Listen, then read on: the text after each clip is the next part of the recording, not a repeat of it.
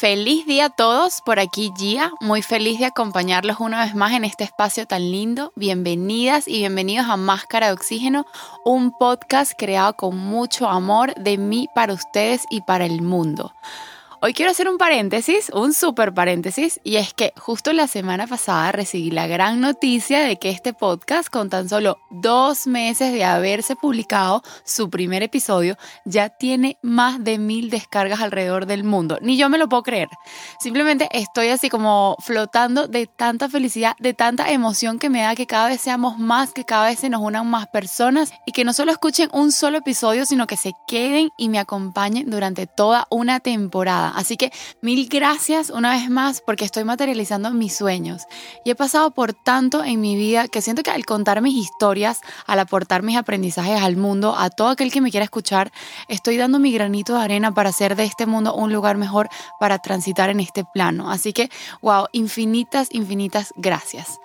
Pero bueno, ya volviendo al punto y adentrándonos un poco al tema del día de hoy, Quiero decirles que a pesar de que lo he hablado en algunos de los episodios anteriores de esta primera temporada, me pareció que todo este tema de que el tiempo lo cura todo merecía un episodio entero. Y pues la verdad es que quizás el tiempo puede aliviar las cosas un poco, quizás hasta mucho. Pero si no hay voluntad, si no hay intención de salir o soltar alguna situación, alguna persona o alguna herida, nos quedaremos ahí pegados por los siglos de los siglos. Amén. En el episodio de hoy hablaré de cómo buscar otras herramientas diferentes al tiempo para que, en conjunto con él, podamos salir triunfantes de situaciones dolorosas y podamos sanar nuestras heridas para seguir caminando. Así que quédense conmigo y escuchen con atención. ¿Te has montado en un avión? En la vida, como en los aviones, en caso de emergencia debemos ponernos primero nuestra máscara de oxígeno antes de ayudar a los demás. Máscara de Oxígeno nace de la premisa de si yo estoy bien, siempre podré dar lo mejor de mí al mundo. Quiero que a través de este podcast oxigenes tu espíritu, tu alma, aprendas a amarte, a valorarte y a ponerte siempre en primera fila. Vivimos constantemente viendo hacia afuera, cuando el verdadero viaje siempre debe ser hacia nuestro interior.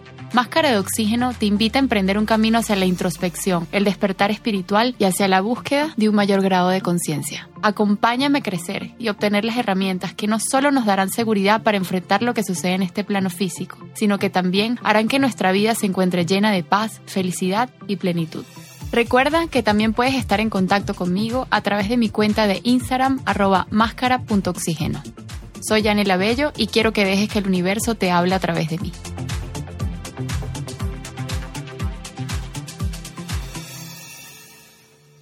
A lo largo de nuestra vida, de seguro hemos escuchado, al menos una vez, ese consuelo de el tiempo lo cura todo. Y uno de cierta forma se llena como de esperanza, porque a pesar de a veces no tener paciencia, ya sabemos que existe una salida y que algún día, de alguna forma, todo el dolor que estamos sintiendo hoy se irá para siempre. Y uno está ahí aguantando ese dolor, esperando que el tiempo pase, a veces con los ánimos en el suelo, con, el automático prendido, con cero ganas de hacer nada, pero siempre con la esperanza de que algún día, como por arte de magia, ya todo se solucione. Y fíjense cómo dejando pasar el tiempo, estamos perdiendo el tiempo, literalmente eso. Y pues sí, con el tiempo, a veces las cosas toman su propio rumbo y todo como que de cierta forma se va acomodando. Pero lo que intento decir y mi intención a través de este episodio es que tomemos conciencia de que esa responsabilidad no se la podemos otorgar únicamente al Señor tiempo, porque si bien ayuda, si bien alivia, si bien apacigua mucho nuestras emociones, no es curativo. Y todo esto del sanar, lamentablemente no es un truco de magia o un botón que pulsamos para sentirnos mejor. Aquí hay que tener voluntad, una voluntad inmensa de querer salir de ahí, de querer soltar ese saco de piedras que tanto pesa, que tanto duele y que tanto nos impide seguir avanzando. Entonces, a ver, mi intención aquí no es convertirnos en enemigos del tiempo, de hecho, por supuesto que es nuestro aliado, pero recuerden siempre que el ojito siempre lo debemos de poner adentro, nunca afuera, nunca en lo externo. Las respuestas a todas esas preguntas las guardamos nosotros mismos dentro de nuestro interior. Entonces fíjense que aquí el tiempo es lo externo, es algo que sí o sí va a pasar. Pero si yo no pongo de mi parte, si yo no me ayudo, si yo no busco herramientas para salir del hueco, me quedaré ahí una eternidad. Y les voy a dar un simple ejemplo, así a lo Disney. Imagínense que hoy se toman una poción que los hará dormir por cinco años. Imagínense todas las cosas que pueden pasar de aquí a cinco años y de repente despiertan transcurrido el tiempo. ¿Ustedes creen que por el simple hecho de haber pasado cinco años dormidos, al despertar serán otras personas? ¿O se solucionaron todos sus issues con solo dormir y dejar pasar el tiempo? Bueno, yo creo que aquí la respuesta es evidente. Ajá, y ahora que ya sé esto, ¿cómo hago para ayudarme? ¿Cómo le echo una mano al tiempo para sanar mi dolor? Bueno, empieza por preguntarte, ¿quieres salir de ahí? E internalízalo bien, descúbrete y explórate bien porque una cosa es lo que decimos de la boca para afuera y otra muy distinta es la que está grabada en nuestro subconsciente. Porque, wow, ese disco duro sí que es de difícil acceso. Está como blindado. Pero justo ahí es que podemos tener la oportunidad de formatearlo, de desprogramarlo. Porque fíjense una cosa, y esto es demasiado interesante. Yo hace poco me leí un libro que, que se lo juro que me cambió la vida. Se llama Deja de ser tú de Joy Dispensa. Miren, si no se lo han leído, de verdad se los recomiendo a la mil, porque el enfoque que él utiliza es acerca de cómo nuestra mente maquina, acerca de cómo todo lo convertimos en automático. Es simplemente maravilloso, de verdad se los recomiendo. Y ojo, aquí en breve, en un breve paréntesis, quizás el título no es muy atractivo para una persona egocentrista o una persona rígida y que quizás piensa que se la sabe todas. Pero la realidad, mis amores, es que aquí todos somos imperfectos, todos tenemos defectos y siempre que haya apertura y aceptación de verlos de frente, de abrazarlos, de reconocerlos, siempre habrá cabida, siempre habrá una posibilidad para su transformación. Porque si yo pienso que yo soy perfecta, que no tengo fallas, que nunca me equivoco y que todo el mundo está mal y yo soy la que está bien, pues ahí no hay nada que hacer ni no hay nada que transformar. Entonces, en este libro se menciona mucho el tema de las distintas emociones y de los distintos efectos que esas emociones tienen sobre nuestro organismo. Porque fíjense que todo se trata de causa y efecto. A partir de una emoción siempre hay una reacción fisiológica en nuestro cuerpo y por ende la secreción de distintas hormonas y endorfinas, ¿no? Entonces, a lo que voy es que fíjense que nuestro cuerpo, nuestro organismo, se va volviendo como adicto. O quizás vamos a abordarlo mejor como de otra manera, se va como sintiendo cómodo a ciertos cambios químicos y se va volviendo dependiente. De hecho, inconscientemente busca segregar cierto tipo de hormonas en el futuro a través de distintas emociones para sentirse como en casa. No sé si me siguen. Para sentirse como familiarizado. No sé si les ha pasado o quizás conozcan a alguien que hace mil actividades en un día y que cuando está de vacaciones o simplemente no tiene ninguna actividad pendiente, más bien se estresa. Y al no poder quedarse quieto busca algo que hacer para sentirse cómodo porque esa es la forma en la que opera su cerebro, su cuerpo, sus órganos. O sea, ya están adaptados a 15.000 actividades, a 20.000 compromisos de ir de allá para acá, de acá para allá. Y fíjense el, el síndrome de abstinencia, así tal cual una droga. El síndrome de abstinencia que experimenta este tipo de personas cuando no tienen lo que vienen acostumbrados a tener, a sentir. Y esto no solo pasa con los hiperkinéticos, pasa con todo tipo de personas, con todo tipo de situaciones, con los depresivos, con los que han vivido tanto dolor que ya hasta se acostumbraron a él y buscan o crean escenarios de más dolor o sufrimiento, o los mismos enamorados. Todas estas son reacciones químicas que se instauran en nuestro sistema y nuestro subconsciente. Entonces, ¿a qué es lo que voy?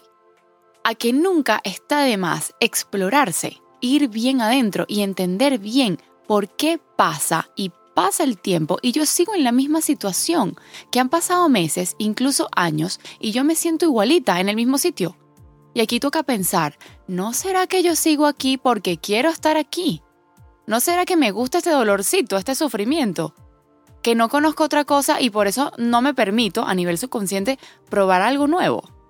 Y por eso es que en este episodio, que, habla más que todo del tiempo, quería mencionarles este libro de Joy Dispensa, porque me pareció tan genial como abordó todos estos temas de adicción y dependencia emocional a esas situaciones de conflicto, de abandono, de pérdida. Y yo se lo juro que si lo leen con apertura, les va a cambiar el mundo y empezarán a vivir otra historia. Y lo mismo pasa con, los duelos, ya sea un duelo amoroso o un duelo de, de una persona fallecida.